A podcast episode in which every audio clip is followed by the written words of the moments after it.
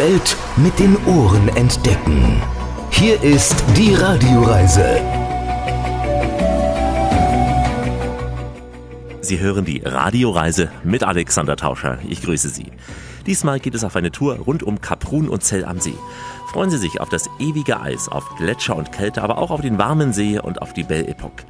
Wir tauchen ein in den Permafrost, wir hören, wie unsere Erde sich im Inneren bewegt. Wir wärmen uns auf im Iglo-Camp und wir fahren auf der Schneeraupe.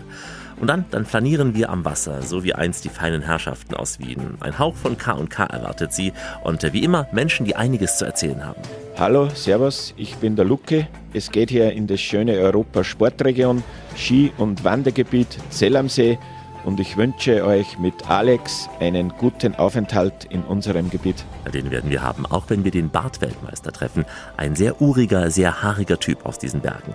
Die Reise startet gleich, wenn Sie dranbleiben bei uns. Die Radioreise mit Alexander Tauscher. Das ist die Radioreise, die Sie zu neuen Horizonten bringt und damit Reiselust wecken soll. Im Studio Alexander Tauscher, herzlich willkommen hier bei uns in dieser Show. Heute geht es bei uns ins ewige Eis. Das finden Sie am Nordpol und am Südpol. Naja, dahin haben wir es noch nicht geschafft, aber das ewige Eis finden Sie auch bei uns in Mitteleuropa, in den Alpen zum Beispiel, auf dem Kitzsteinhorn auf 3203 Metern. Die Seilbahn bringt auch den unsportlichsten sehr, sehr schnell hoch ins ewige Eis, von der Talstation auf 900 Metern hoch auf 3029 Meter zur Aussichtsplattform. Von dieser Gipfelstation verläuft ein Weg durch den fast 400 Meter langen Glück auf Hannastollen zum oberen Einstiegspunkt ins Skigebiet. Auf dem Kitzsteinhorn hat mich Norbert Karsbeck empfangen, der Chef der Gipfelwelt 3000, bei einem heftigen Wind, wie es sich auch am Gletscher gehört. Und er führt uns gleich durch die Gipfelwelt 3000 am Gletscher. Ein Besucherzentrum, das aber mehr ist als irgendein Museum. Es ist eine Erlebniswelt direkt am Felsen, direkt am Gletscher und unter dem Felsen mit zwei Panoramaplattformen, Top of Salzburg und Nationalpark Gallery mit dem höchsten Kino Österreichs. Hier fährt man ja wie in einem 3D-Film über den Gletscher und es werden Naturfilme auf so große Leinwand gezeigt. Das beeindruckt und dazu auch noch dieser passende Klang des Gletschers. Hören Sie mal rein in das ewige Eis.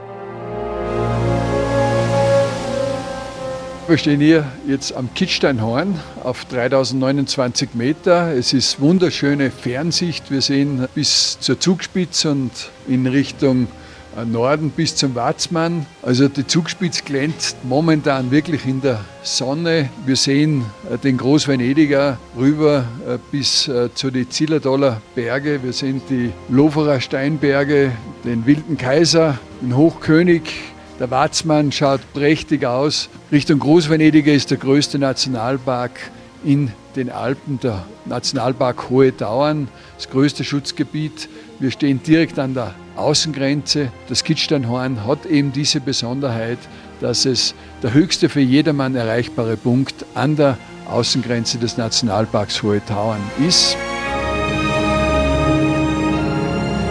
Das Kitzsteinhorn ist natürlich ein Berg mit Persönlichkeit. Es ist ein Berg, wo man auch die Felslandschaft der hohen Dauern sieht. Man hört den Wind auch pfeifen. Jetzt stehen wir im höchsten Kino Österreichs, im Cinema 3000 auf 3029 Meter und wir sehen einen Film über den Naturraum des Kitzsteinhorn. Es zeigt momentan eine wunderbare Aufnahme eines Steinadlers. Die Steinadler sind in unserem Gebiet heimisch. Wir haben zwei Brutbärchen direkt im Bereich Kitzsteinhorn. Das sind wirklich die Könige der Lüfte und symbolisieren die Freiheit, die Weite des Berges. Es schaut fast aus so wie ein 3D-Kino, zumindest fliegt die Kamera über die Berge hier. Die Kameraaufnahmen sind mit zwei Kameras parallel gemacht worden. Es gibt eine breite Leinwand und es entsteht dadurch ein dreidimensionaler Eindruck, also ein ganz großartiger Eindruck von der wunderbaren Gebirgslandschaft, die das Kitzsteinhorn umgibt. Und auch ein Eindruck, als ob man selbst hier mitfliegt, wenn man so auf den Bildschirm schaut, auf die Leinwand, äh, bewegt sich alles um die Berge. Ja, der Eindruck ist in etwa so wie wahrscheinlich die Adler, die um das Kitzsteinhorn herumkreisen. Die Musik wirkt ja wie eine Mischung aus alpenländischer Traditionsmusik und neuen Klängen und Gesänge, gregorianische. Was ist das für Musik? Es ist die Musik vom Kitzsteinhorn. Diese Musik wurde für den Berg geschrieben, repräsentiert diese mächtige Persönlichkeit, die der Berg eigentlich darstellt und diese Mischung aus Almlandschaften, Moränenlandschaften, Gletscher in der Höhe und dann der Felslandschaft. Das bringt Stimmung auf, die Stimmung des Berges. Und äh, ich habe gehört, Gabalier singt ja auch mit. Der Jodler, der jetzt ist, über der Alm, wird von Andreas Gabalier gesungen. Das ist auch eine Besonderheit. Und man spürt da schon die Kraft des Kitzsteinhorn auch in der Melodie und in der Musik dieses Jodlers. Man kennt ja Gabalier immer nur so als den Alpenrocker, er jodelt also auch. Ja, in dem speziellen Fall zu den Stimmungsbildern des Kitzsteinhorns passt es extrem gut dazu. Jetzt fliegen wir auch über Seen hier. Ja, wir fliegen jetzt über den Gletschersee, der am Rand des Gletschers liegt und eine wunderbare Stimmung abgibt mit dem grünen äh, Wasser, wo sich die Berge drin spiegeln. Und wir schweben jetzt über das Vorfeld des Gletschers hinein in den Gletscher. Wir sehen äh, Eisbrüche, mächtige, die die Gletscher in den hohen Dauern so markant machen. Das Kitzsteinhorn, ein eindrucksvoller, markanter Gipfel in den Hohen Tauern. Auch das Wahrzeichen der Region Zell am See Kaprun. Es begann vor vielen, vielen Jahrzehnten als einzigartige Pionierleistung und ist heute ein Publikumsmagnet. Schnee von Oktober bis ins späte Frühjahr und Eis das ganze Jahr. Wir bleiben noch eine Weile hier in dieser arktischen Zone. Ihr Empfangsgerät ist auf Urlaub eingestellt, denn für die Ohren gibt's jetzt Entspannung. Hier ist die Radioreise mit Alexander Tauscher. Grüße Sie heute aus dem Salzburger Land. Wir sind auf dem Kitzsteinhorn. Vom Alpine Center schwebt man mit der Gipfelbahn hoch über dem Gletscher, unter anderem über die mit knapp 114 Metern höchste Seilbahnstütze der Welt. Und dann erreicht man die Bergstation, die wie ein Adlernest unter dem Gipfel liegt. Und dann taucht man in diesen Gipfel und auch in den Gletscher ein. Es ist ein futuristischer Eingang, der die Besucher in den Tunnel, in den Stollen unter dem Gletscher hineinziehen soll. Innerhalb des Tunnels sind Infopunkte eingebaut mit Infos zur Natur, zur Tierwelt, zu den Felsen und auch zum Gletscher. Und damit kommen wir langsam auch in die Welt der Kristalle, in die Kristallwelten. Aber nicht die von Swarovski, die Glitzerkristalle für die schönen und reichen Menschen, nein, sondern die Kristalle des Felsens, die Kristalle unter den Gletschern, unter den Kristallen des Gletschers. Und ich habe da meine Hände auf einen Kraftstein gelegt und damit auch Energie für die nächsten 50 Meter dieses Stollens getankt und dabei habe ich sogar, wie Sie gleich hören werden, den Berg wachsen hören. Ein geheimnisvolles Knacken, der Berg, wenn er wächst. Also folgen wir weiter, Norbert Karsberg. Wir gehen jetzt von der Gipfelstation am Kitzsteinhorn in das Kitzsteinhorn rein durch einen 360 Meter langen Stollen an die Südwestseite des Kitzsteinhorns. Dort beginnt der Nationalpark Hohe Dauern und dort ist die Nationalparkgalerie als besonderes Highlight für unsere Gäste. Das wurde ja sicher auch mit ganz viel Mühe in so einen Felsen reingeschlagen, so ein Tunnelgang hier. Das wurde wirklich in beinahe Handarbeit gebohrt und wurde bereits 1973 in Betrieb genommen, damals als Zugang zum Gletscherrand für Skifahrer. Heute ist es in erster Linie ein Zugang zur Nationalparkgalerie in die Außenzone des Nationalparks Hohe Dauern.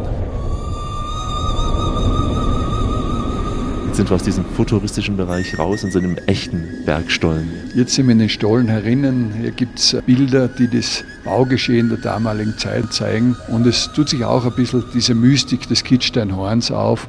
Wir gehen jetzt weiter und kommen in die Welt der Bergkristalle. Nach 50 Meter im Stollen erreicht man den Punkt, wo die Kristallschätze der hohen Dauern präsentiert werden. Ein großer Bergkristall steht vor uns. Die Gäste legen die Hände drauf. Es ist ein Kraftstein. Er bringt die Kraft des Berges auch durch wieder in unseren Körper. Und äh, es ist ganz ein mystischer äh, Punkt. Ein Teil dessen, das Leben im Berg ist. Der Berg ist nichts Statisches. Wir sehen den Berg immer als dynamische Masse. Es ist das Leben außen an der Haut des Berges mit Schnee und Eis, mit Lawinen und im Sommer mit den Pflanzen. Es ist im Berg Leben durch diese Bergkristalle, die über Jahrmillionen sich bilden, aber auch irgendwo eine Form einer Weiterentwicklung äh, des Berges sind.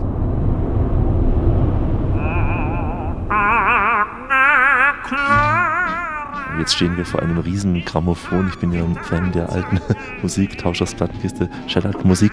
Das sieht aus wie ein großes Grammophon mitten im Gestein. Dieses Grammophon signalisiert die Geräusche, die der Berg von sich gibt während des Hebungsprozesses. Das Kitzsteinhorn, der Ursprung war Ablagerungen im Meeresboden, die sich durch diese Kontinentalverschiebungen in Richtung Norden verschoben haben. Die afrikanische Platte drückt auf die Alpen und somit auf das Kitzsteinhorn drauf und durch diese Verschiebungen entstehen auch Geräusche im Berg.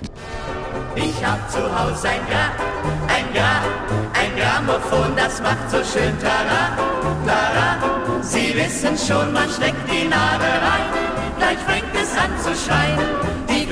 Sensation, das ist mein Grammophon. Dieser Grammophontrichter bringt diese Geräusche verstärkt für unsere Gäste als Zeichen, dass immer noch Bewegung im Kitzsteinhorn steckt. Und wir sind ja an der Grenze zwischen dem Gestein, was immer gefroren ist, und dem Gestein, was nie friert. Ja, wir haben jetzt eine Klimazone im Berg äh, durchschritten. Wir haben gestartet in der Nie-Frostzone im Inneren des Kitzsteinhorn, die Zone, die von der Erdwärme her äh, erwärmt wird. Die äußere Zone ist die permanent gefrorene Zone im Berg. Diese Zone ist bei uns bis zu 30 Meter dick. Hier herrschen immer Minusgrade, Wasser gefriert, deshalb auch der Begriff Permafrost, permanenter Frost. Eiszeit, mit mir beginnt die Eiszeit, Labyrinth der Eiszeit, minus 90 Grad. Eiszeit, mit mir die Eiszeit. Eiszeit, noch ist Eiszeit im Permafrost. Aber der Permafrost, der wird schwächer und droht aufzutauen. Und wenn der Permafrost einmal aus den Felsen heraus ist, dann weiß niemand so genau, was das alles auch für das Ökosystem bedeutet, für die Berge selbst, ob sie nicht dann irgendwie auch zersprengen könnten. Also Wer einmal hier oben war, in diesem ewigen Eis, dem ist bewusst, dass wir alles dafür tun müssen, damit unsere Generation nicht noch tiefere Spuren in dieser Erde hinterlässt. Vom Mund zum Ohr auf dem Wege der elektrischen Kraft. So kommt sie zu Ihnen. Die Radioreise mit Alexander Tauscher heute auch noch eiskalt. Und zwar im ewigen Eis und im ewigen Schnee sind wir.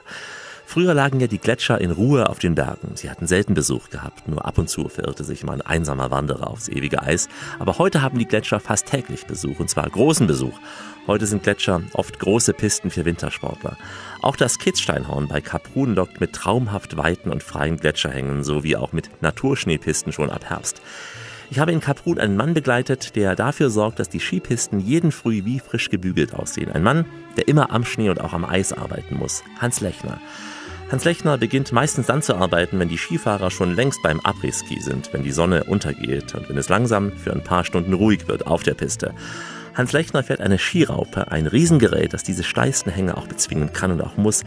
Habe bei ihm auf dem Beifahrerplatz sitzen müssen und äh, naja, mir war es, ich muss sagen, etwas mulmig im Magen, weil es wirklich immer diese Piste hoch und runter ging. Über drei Stunden lang fuhren wir gemeinsam. Kaum hat er eine Spur nach oben gemacht, da kam auch die nächste schon nach unten dran. Also deswegen ging es hoch und runter, links und rechts mit ihm entlang. Der Schnee wurde zur Seite geschoben, glatt gefahren. Außerdem mussten auch diese Beschneiungsanlagen verschoben werden. Auch das gehört zur Arbeit von Hans, der ja immer auch in Kontakt zu den anderen Fahrern ist, wie Sie gleich hören werden. Und äh, anschließend hat uns Norbert Karsberg ins Eiscamp eingeladen.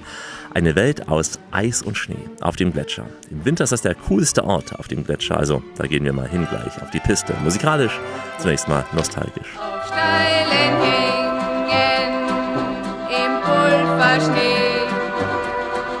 Da fühl ich mich so wohl, da bin ich auf der Höhe. Vom Skibetrieb selber her verlangen sie den normalen Autoführerschein, dass man da mit so einem Gerät fahren darf. Jetzt gerade fahren wir ja gefühlt zu 45 Grad nach unten. Ähm, muss man das irgendwie besonders üben oder kann irgendwas passieren? Hier kann die hinten rumkippen, so eine Raupe. Umkippen kann es normalerweise sowieso nicht. Je nach Schneebedienungen kann man mal kurzfristig ins Rutschen oder was kommen. Aber normalerweise hat man das im Gefühl, dass man so runterfährt mit den gewissen Drehzahlen und so, dass man keine Probleme hat. Und die Hauptgeräte sind hinten diese Raupen, die das glatt machen und davor so eine Art Schneeschieber. Die Maschine ist aufgebaut, vorne haben wir ein Schild, ein zwölfwelliges Schild. Das kann man in alle Richtungen bewegen, kann es links, rechts stellen und, und die Schnitttiefe einstellen und alles wo man hauptsächlich den Schnee einmal grob anteilt oder verschiebt. Und nachher fährt man mit den Raupen drüber. Da wird der Schnee nochmal eingedrückt und hinten mit der Fräse wird dann noch komplett nochmal verarbeitet.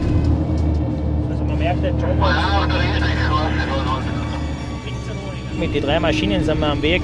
Eine Maschine haben wir mit Seilwind im Einsatz, die fährt einmal die steileren Hänge oder wo sie halt benötigt wird, wo man dann viel Schnee nach oben schieben muss. Da fährt normalerweise jeder in seinen Bereich. Ich bin hauptsächlich von der Mittelstation Richtung Talwärts auf dem Weg. Die Kollegen sind da von der Mitte hinauf und zum Schluss treffen uns dann bei den breitesten Pisten da und da helfen wir miteinander zusammen das fertig machen. Sowieso viel zu Lünen und siehst für die Bergung allein, auch wenn es jetzt gleich Erste. Was machst du im Sommer dann beruflich? Im Sommer bin ich Forstarbeiter, da bin ich nur mit der Motorsäge am Weg, sag ich einmal. Snow-capped mountains calling me. Wir sind am Eiscamp. Es sind drei große Schnee- und Eisiglus. In einem Iglu ist ein Kaminofen aus Eis äh, nachgebildet und in den Bildschirmen im Kaminofen lodert das Feuer. Es ist ein ganz besonderer Eindruck von einem Eiskünstler gestaltet.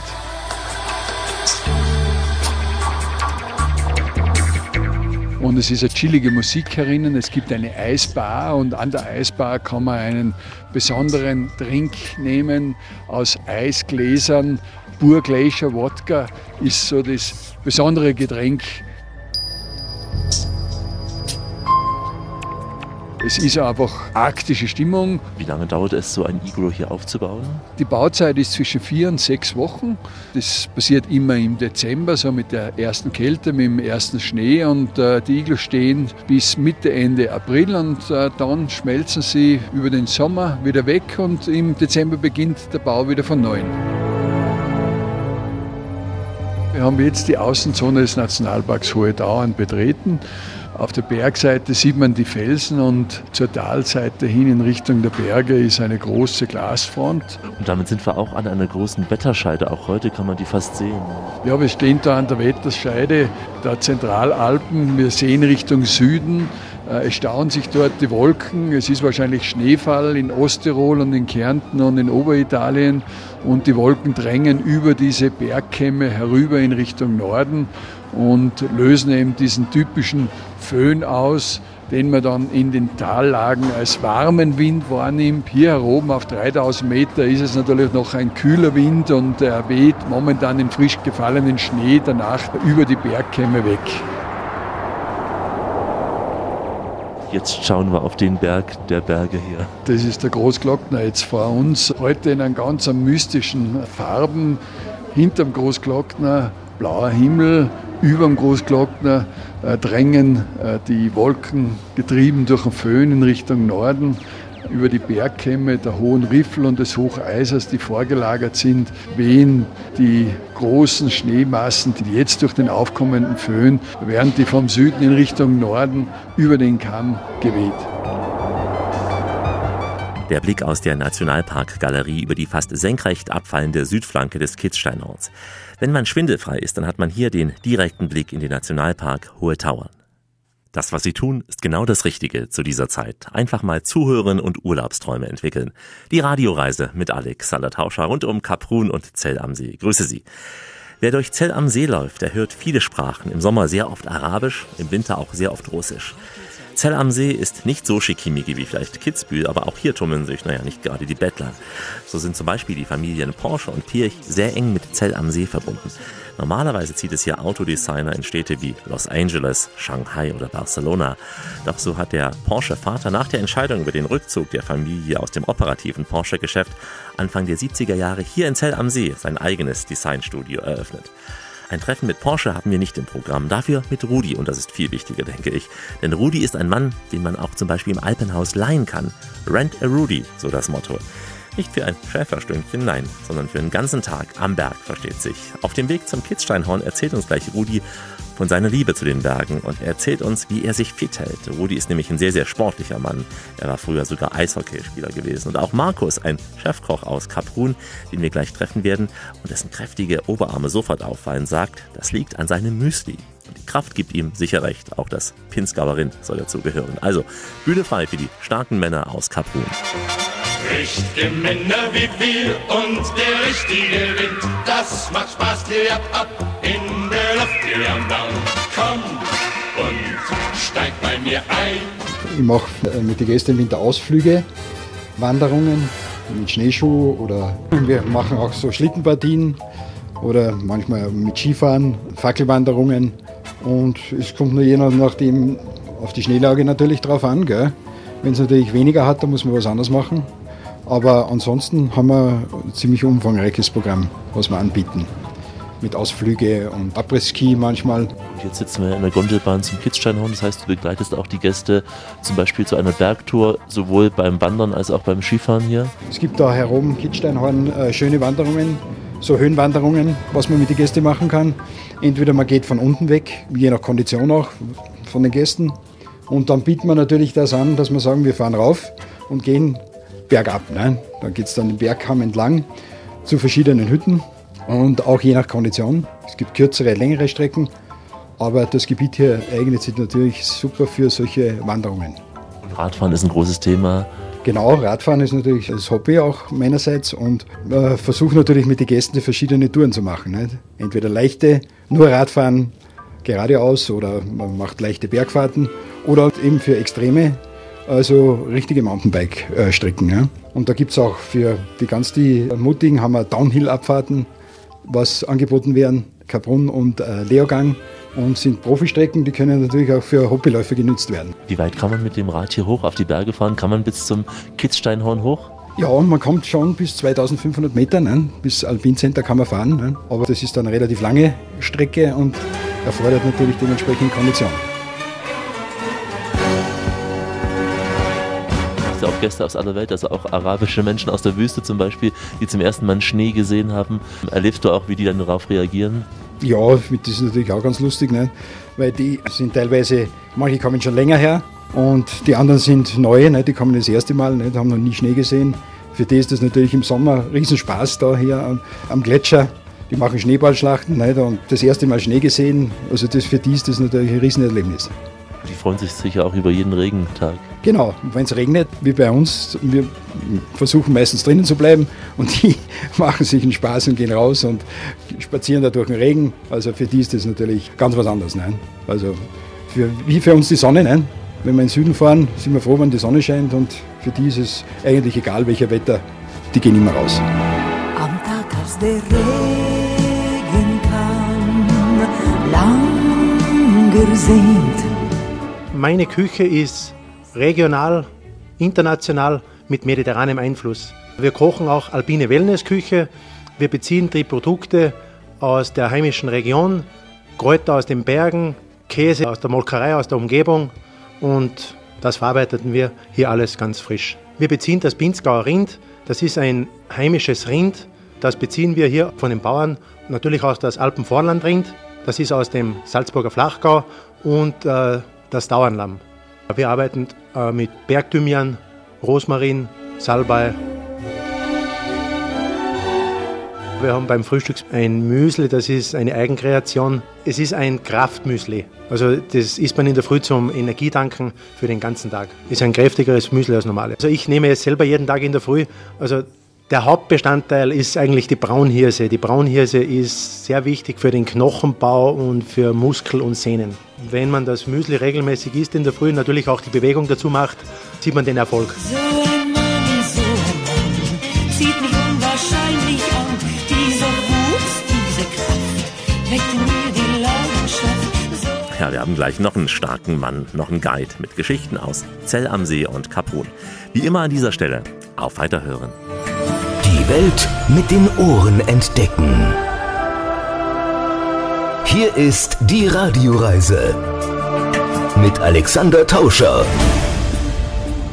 Richtet auf eure Lauscher, denn hier spricht der Tauscher. Der Alexander grüßt ihr alle miteinander und wünscht auf diese Weise eine schöne Radioreise. Heute Urlaub im Salzburger Land. Südwestlich von Salzburg sind wir in der Region Kaprun-Zell am See, eine sehr beliebte Ferienregion. Mehr als zwei Millionen Übernachtungen werden jedes Jahr in dieser Region gezählt, vor allem im Winter, aber auch im Sommer, denn der See ist dann klar und gar nicht zu kalt für einen See mitten in den Bergen. Am Ufer des Sees, im Grand Hotel, dem Haus aus der Gründerzeit, das ja die Altstadt deutlich überragt, habe ich mich mit dem Tourguide Luki getroffen. Ja, wir sitzen da jetzt schön bei Sonnenschein über dem See im Grand Hotel und zwar in der Lounge Bar bei herrlichem Wetter. Bestätigen, gell? Es ist herrlich, es glitzert der Schnee in der Sonne. Ein wenig taut der Wald, aber er ist noch auf dem See vorhanden. Ja, der See ist momentan zugefroren, er ist aber nicht offiziell geöffnet. Da braucht man eine gewisse Eisdichte und zwar so 8 bis 10 Zentimeter und ich glaube, er geht, wie wir da in Pinzgau sagen, wieder auf. Man sieht einige Spuren, aber das sind Tierspuren auf dem See, wahrscheinlich jetzt keine Menschen.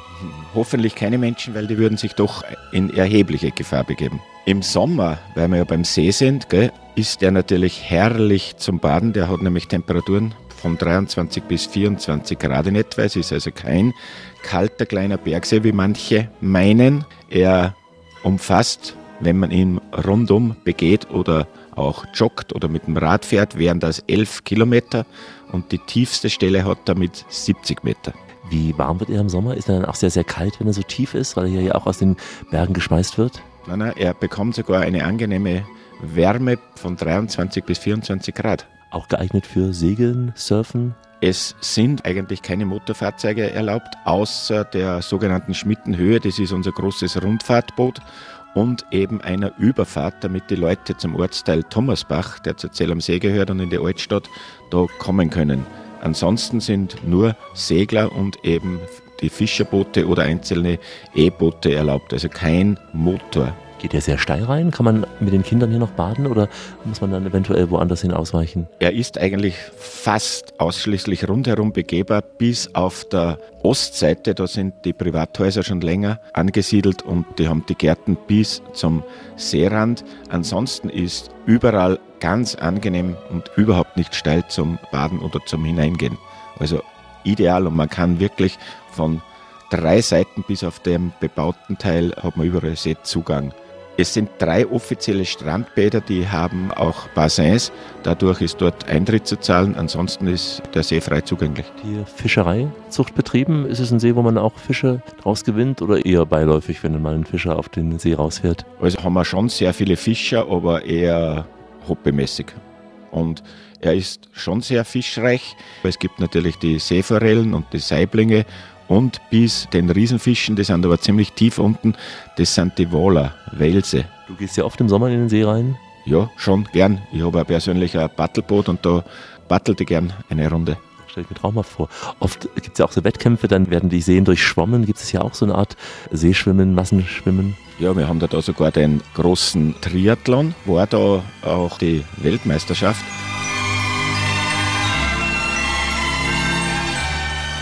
Dann gehen wir mal vom See zur Piste. Die Region Zell am See Kaprun bekannt ja auch als das Skigebiet. Was ist hier das große Skigebiet? Ja, wir haben da eigentlich drei Skigebiete, welche die sogenannte Europasportregion genannt wird. Da fangen wir ganz kurz mit dem Kitzsteinhorn an. Das ist das ganze Jahresgebiet, wie es immer heißt. Allerdings mittlerweile von Juli bis Oktober doch nicht mehr durch eben den Gletscherrückgang mehr oder weniger. Aber das Skigebiet selbst wäre da von 2000 bis 3000 Meter zu befahren. Dann haben wir einen kleinen Berg, der ist auch in Kaprun, das ist der Maiskogel. Besteht die Verbindung vom Maiskogel auf das Kitzsteinhorn in einer Länge von einer freitragenden Seilbahn von etwa drei Kilometer. Und hier in Zell am See, das ist eigentlich von den Pistenkilometern her der größere Teil. Zum Hausberg in Zell am See, das ist die Schmittenhöhe. Da haben wir 77 Pistenkilometer mit vier Talabfahrten. Ist es nur etwas für die richtig geübten Skifahrer oder gibt es auch sanfte Hänge? Es gibt diese sogenannten blauen, roten und schwarzen Pisten, die sich etwa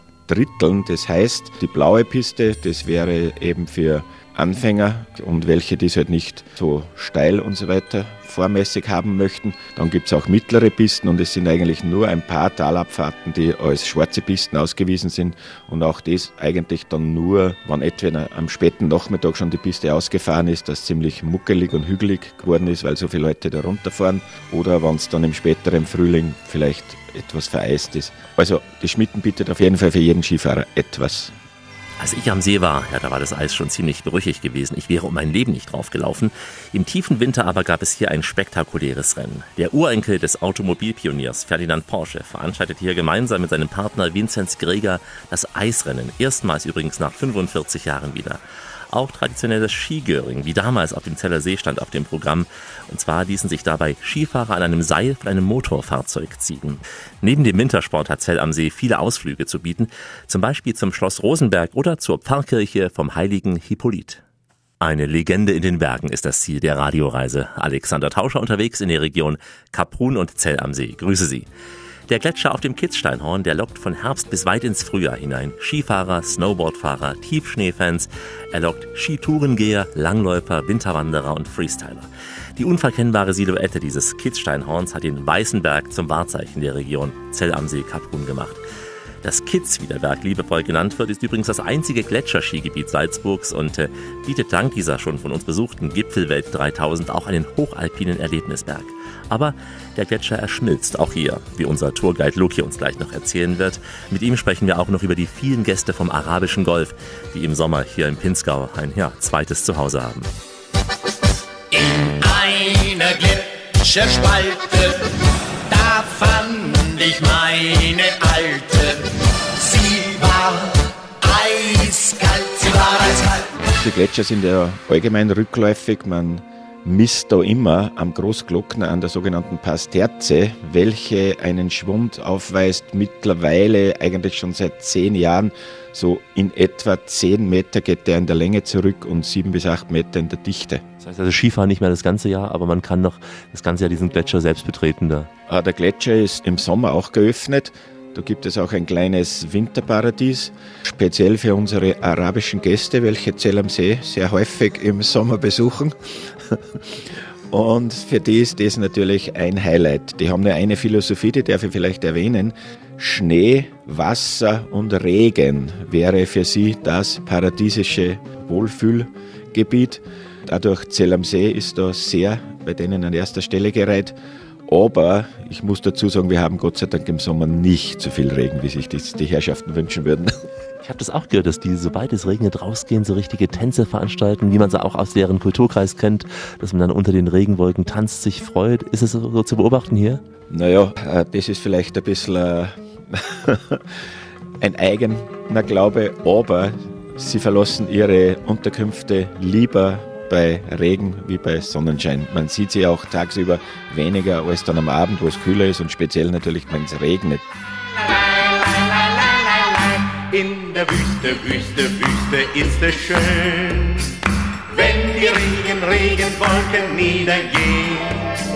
Aber wenn die liebe, liebe Sonne scheint, hab ich oft in der Wüste geweint, hab ich oft in der Wüste geweint.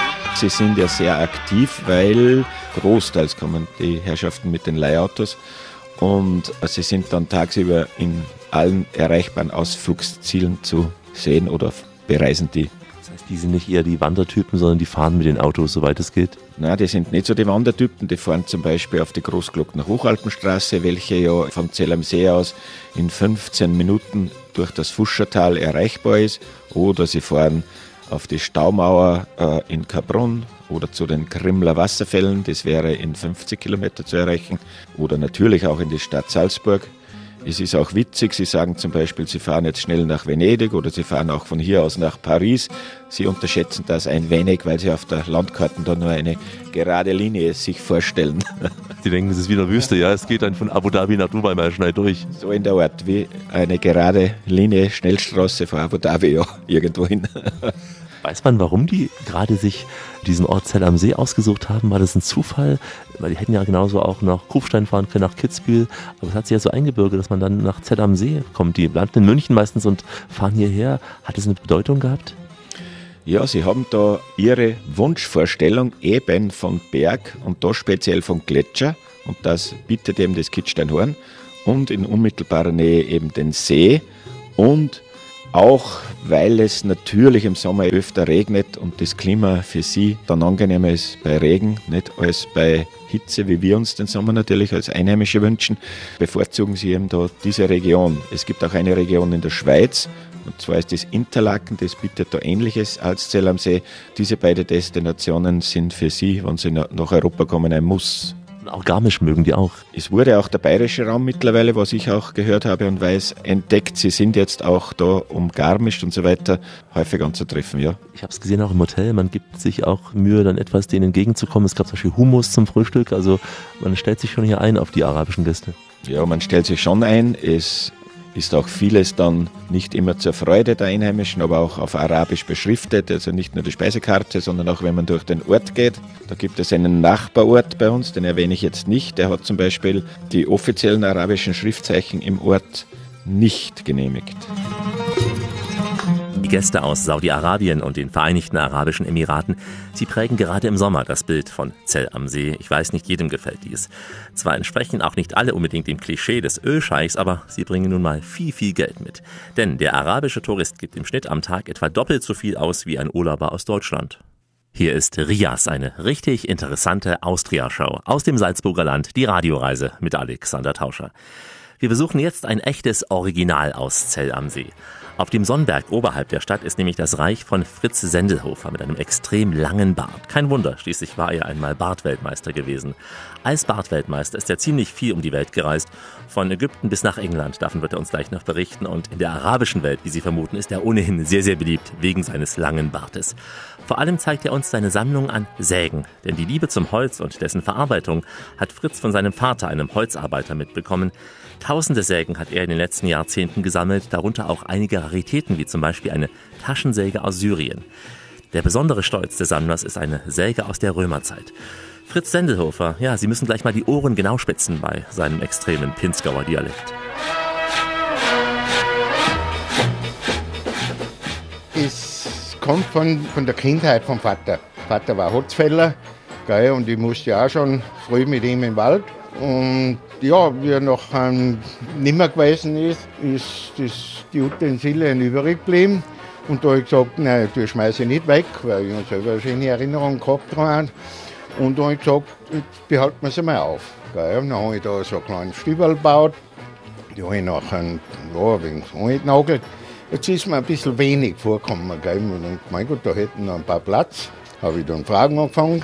Ja, ob der andere vielleicht eine hat, hm, ja, der andere weggeschmissen, ah, und das. Und, ah, so, ich weiß nicht, hinter die Spinnweben in der Scheune, nicht, vielleicht hängt eine. Und so bin ich dann immer näher rangekommen. Gell. Und immer der Vergleich war ganz interessant, weil die Säge immer die Verbesserung. Gell. Weil der Holzknecht hat ja keine Stundenlohn gehabt, nicht eine Meterware bezahlt worden. Wenn er gutes Werkzeug gehabt hat, dann hat er was heimgebracht. Ne? Ja, und so ist das ein wenig entstanden und am Anfang tut man ein bisschen zusammen und dann hatte der Virus und dann fängt man an sammeln. Weil wir müssen schauen, dass wir für die Nachwelt was erhalten. Das ist ganz wichtig, die Jugend, es kommen auch Schulklassen rauf zu mir, wo ja das erklären können und die hören ganz schön zu. Ne? Das ist ganz wichtig. Jetzt ist ja jeder herzlich willkommen. Ja, wenn er vor der Tür steht, gerade was das Schöne ist, auch die Erlebnisse, äh, die alten Leute, ja, die was mit den Zeichnungen gearbeitet haben. Und wenn die das jetzt zeichnen gell, und schauen, ah, so, der Vater sagt, schau mal, weißt du, mit der haben wir noch so geschnitten. da blüht das Herz richtig auf und das tut gut.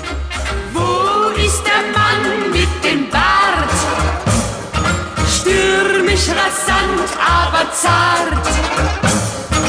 Wo ist der Mann mit dem Bart?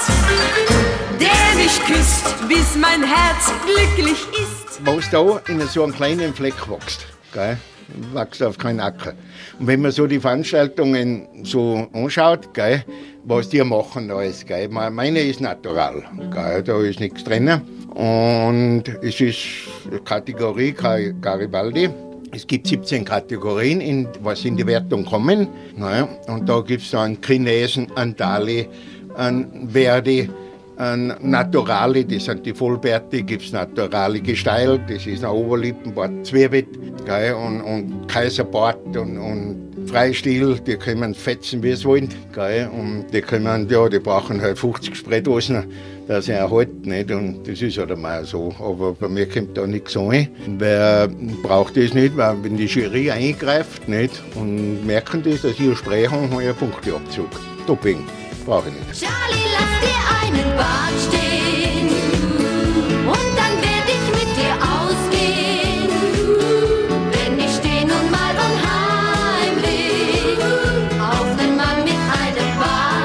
Ja, ich bin schon in der Weltgeschichte um und umgekommen. Ich war in in Nevada, Alaska, ich war bei der Dempsey Liesel. Das war auch schön. Entschuldigung, wenn Sie nicht wissen, die Dempsey Liesel, die ist die englische Königin, die Elisabeth, nicht? Sie wohnt ja an der Dempsey, nicht? Und Elisabeth, wir sagen halt Liesel ihr, nicht? Und das war in Breiten. Wenn du auf der Bühne oben standst, dann sind so viele junge Leute da gewesen, reichen dahinter auf. Ich mir denkt, ich bin der Robbie Williams oder wo. So eine Begeisterung, was da war, das habe ich noch nie erlebt. Man lernt Leute kennen und alles. Das ist wirklich ein Erlebnis. Da war ich in Syrien, Jordanien, Libanon. Und ich bin aber auch mit der Lederhosen unterwegs. Ne? Jetzt haben sie mich da aber angeschaut, ein wenig, ne? die haben gelacht. Ne? Das Erste, was mir passiert ist, war in Kairo. Bei den Pyramiden bin ich da gewesen mit der Lederhosen.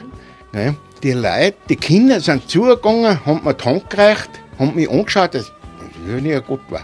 Und es im Sommer ist, ein wenig, und schauen da so ein wenig, gell, sag ich, da schaut der Sommer Nikolaus. Das sind so kleine, nette Erlebnisse, was man da miterlebt, das tut schon gut auch.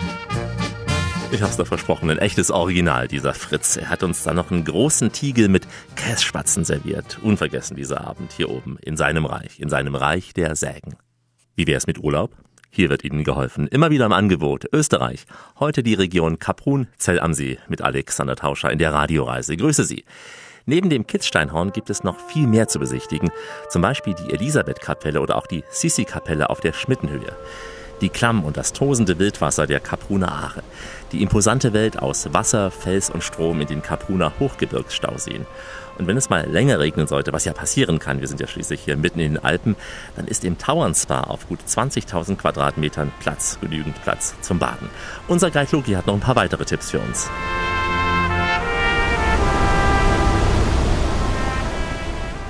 Krimler Wasserfälle, auch das wird immer wieder sehr empfohlen, sehr, sehr markant, dieses Schauspiel. Ja, das ist ja ein dreiteiliger Wasserfall, der über 300 Meter in die Tiefe stürzt. Ich weiß das früher selber als Reiseleiter, das wird sehr gerne dort angenommen. Und man ist draufgekommen, dass eine gewisse Heilkraft von dem herunterstürzenden Wasser, das was sich dann in einer Art Gischt ausbreitet, gegen Verkühlung, Asthma und so weiter, wird es mittlerweile in den letzten Jahren nebst dem Schauspiel, welches einem bietet, wenn man diese gigantischen Wasserfälle besucht, wird es hauptsächlich auch für die Gesundheit jetzt genutzt. Kann man da so durchlaufen, wie man es auch in anderen kann, zum Beispiel in der Klamm in Garmisch-Partenkirchen? Durchlaufen in diesem Fall nicht. Man kann auf der Seite in etwa einer knappen Stunde bis zum oberen Wasserfall sogar gelangen oder was die meisten Leute machen, bis so zur Hälfte, weil äh, sich da ein nettes Gasthaus mit auch Aussicht, Gastgarten und so weiter befindet. Und man geht von einer Sammelstelle, wo die Busse und die Autos parken müssen, etwa 20 Minuten bis zu den Fällen. Staumauer Kaprun wird sehr empfohlen, liegt schon über 2000 Meter hoch, sieht etwas äh, monströs aus, aber warum sollte man dahin gehen? Ja, das ist schon sehr gigantisch. Da ist erstens schon einmal die Auffahrt durch die Tunnels, die da separat natürlich im Zuge des Baus gemacht worden sind. Da fahren jetzt spezielle Postbusse oder eigens dafür gecharterte Busse durch die Staumauern und die Fahrer machen sich da wirklich einen Sport draus und rasen da ziemlich durch, wenn man da drinnen sitzt. Da glaubt man, man muss sich da zur Seite begeben, schon wenn man durch ein Portal fährt. Und oben ist man dann natürlich in totaler hochalpinen Landschaft und der Stausee, wo sich dann die Gipfel rundherum drinnen spiegeln. Und man kann dort natürlich eher für geübtere Bergtouren und so weiter unternehmen. Da sind da ganz paar bekannte Berge, die gar nicht so leicht zu besteigen sind, wie ein Wiesbachhorn dann der Hohe Tenn und so weiter oder eine Überquerung zur Rudolfshütte hinüber nach Uttendorf, wo auch eine schöne Hütte oder ein Hüttenhotel, das gehört auch zur Holheis-Gruppe, wo wir uns jetzt im Grand Hotel befinden, äh, kann man da allerdings in sieben, acht Stunden Wanderung erreichen. Man ist praktisch mit dem Bus und mit normalem Schuhwerk in hochalpinen Gelände und kann sich dort ein paar Schaustücke anschauen.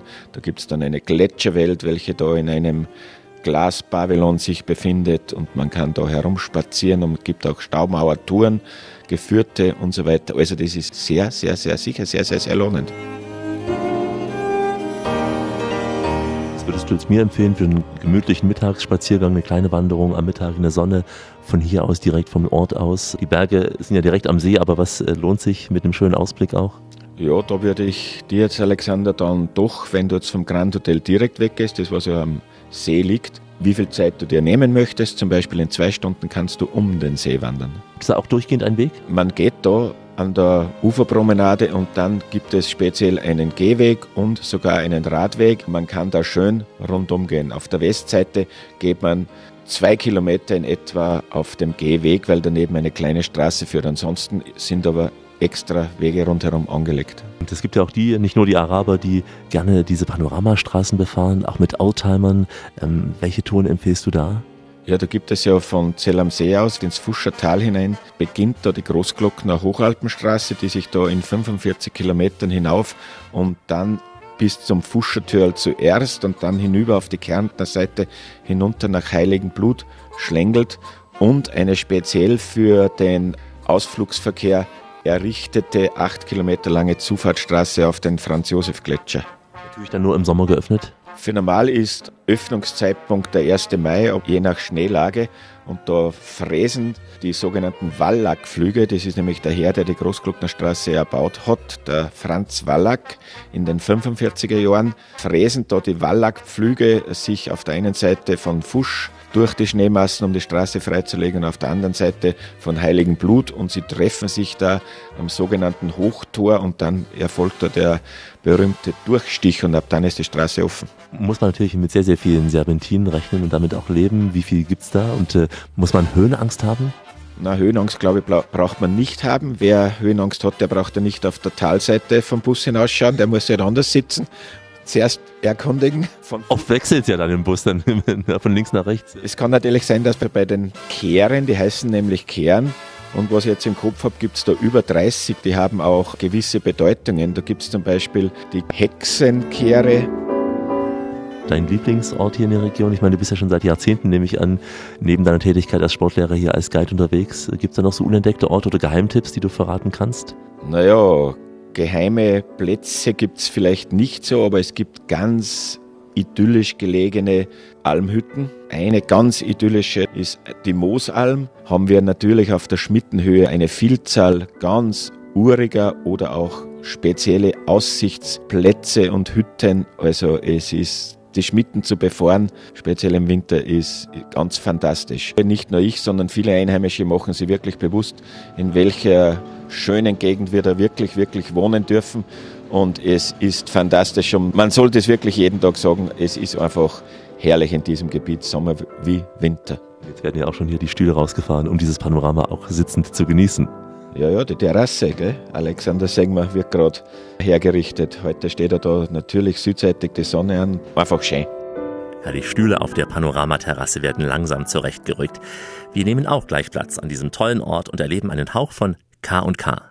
Die Radioreise mit Alexander Tauscher geht langsam in die Schlussetappe. Heute Kaprun und Zell am See.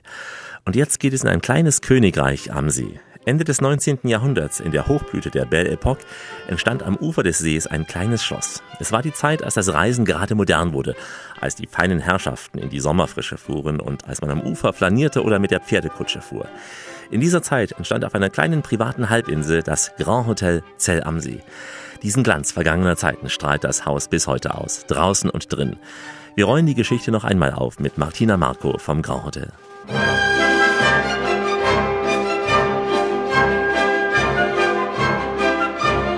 Das Grand Hotel geht zurück bis auf 1896. 1902 wurde dann elektrisches Licht installiert im Hotel. Das heißt, es trug dann zu dieser Zeit wesentlich zum Luxus bei wurde dann immer wieder verkauft, bis es zum Schluss bei einer Timesharing-Gesellschaft, einer schwedischen, landete. 1965 hat dann die Sturmflut einige Kellerräume beschädigt, sodass es 1984 komplett abgerissen wurde, aber in der gleichen Architektur wieder aufgebaut wurde. Das heißt, so wie es jetzt da steht, so wurde es 1984 aufgebaut. Das schaut aber jetzt gleich aus, wie es damals dazu mal auch ausgesehen hat sozusagen. 1995 hat die Familie Holleis, die jetzige Eigentümerfamilie, gekauft. Das war der Dr. Holleis dann selbst. 1998 hatte er dann die kaiserlich-königliche Imperialbar dazu gebaut, direkt am See. 2003 entstand dann der Hundertwasserbrunnen von Friedensreich Hundertwasser, der bekannte Österreicher. 2008 hat er dann im vierten und fünften Stock des Hotels einen Wellnessflügel mit Panoramasicht dazu gebaut. Und 2015 gab es dann den Spatenstich fürs Casino Zell am See. Man könnte denken, das Casino stammt auch noch aus der alten Zeit, weil es sich so einschmiegt. Richtig, genau. Es wurde direkt eingebaut ins ehemalige Restaurant sozusagen. Das heißt, ähm, im Gebäude haben wir sieben Zimmer verloren und das Casino Zell am See quasi eingebaut. Da draußen im duftenden Garten, jemand blieb ich plötzlich zurück. Zur Gründung des Hotels war es ja wirklich ein Treffpunkt, ein kaiserlich-königlicher, also das Who is Who der Gesellschaft war damals ja hier. Nicht nur in Zell am See, sondern auch in Kaprun waren einige kaiserliche und königliche Personalitäten hier in der Region. Und mit der Zugstation wurde es dann zu einer Sommerfrische. Der Wiener Hof kam hierher, so wie er auch zum Beispiel ins Ausseer Land gefahren ist, kam er hier mit dem Zug her. Wie es Bad Ischl auch war, war es dann auch Zell am See. So mit Kurpromenade und all dem, was dazugehört, mit Cafés. Das ähm, Hotel liegt ja auf einer privaten Halbinsel direkt am See und davor zieht sich die Promenade am See entlang. Das heißt auch für Spazierwege wunderbar geeignet. Wo die Strandpromenade zu Ende geht, treffe ich abends so gern mich zu zwei. Weil da draußen ein einsamer Strandkorb steht und er bleibt nicht gern allein. Heute im Haus erinnert ja auch noch vieles vom Interieur her an diese alte Zeit. Selbst im WC so dieses Interieur, sehr, sehr altmodisch, geschmackvoll, aber wirklich wie die gute alte Zeit. Das ist Herrn Dr. Holles sehr wichtig, dass im Haus diese Atmosphäre der K&K-Monarchie aufrechterhalten bleibt. Und es passt auch zum Großhotel. Ein modernes Interieur würde zu uns nicht passen. Kaisersaal ist auch ganz zentral hier im Haus, der noch an diese Zeit auch erinnert. Das Restaurant Kaisersaal ist auch noch nach K&K Bellebock eingerichtet. Man merkt ja auch zum Frühstück gediegene Musik, instrumentale Streichorchestermusik, auch das gehört dazu. Absolut, ja, absolut. Auch damals war das so der Fall und auch heute wird es bei uns weitergelebt. Auch so die Tradition der Teestunde am Nachmittag, so etwas? gemütlich einen Tee trinken, die Aussicht auf der Terrasse genießen, den Pianospieler im Hintergrund, Sonnenstrahlen, Sommer oder Winter, die Terrasse hat immer geöffnet und die Aussicht am See genießen. Irgendwelche Bälle oder Tanzveranstaltungen, die so eine Reminiszenz bilden an damals? Wir haben im Sommer noch eine K&K-Veranstaltung von den äh, Hoch- und Deutschmeistern. Das ist eine Wiener Kapelle, die noch von Maria Theresia gegründet worden ist. Da haben wir direkt am See mit einer Plattform ein Konzert und direkt im Elisabethpark hier in Zell am See eine zweite Veranstaltung, wo die Gäste hinkommen können. Das ist richtige alte Kapellmusik sozusagen, also von Anno dazu mal. Guck doch nicht immer nach dem Tango-Geiger hin, was ist schon dran an Argentinien? Zirbe spielt eine große Rolle in den Bergen. Also es gibt einerseits Zirbenöl, es gibt dann diese Zirbenkissen auch, den Zirbenschnaps, aber auch in der Massage wird sie angewendet. Allein der Duft bezaubert ja viele, die das nicht kennen. Die Zirbe ist ja hauptsächlich in Österreich verbreitet. Wir haben auch den größten Zirbenwald in Österreich hier.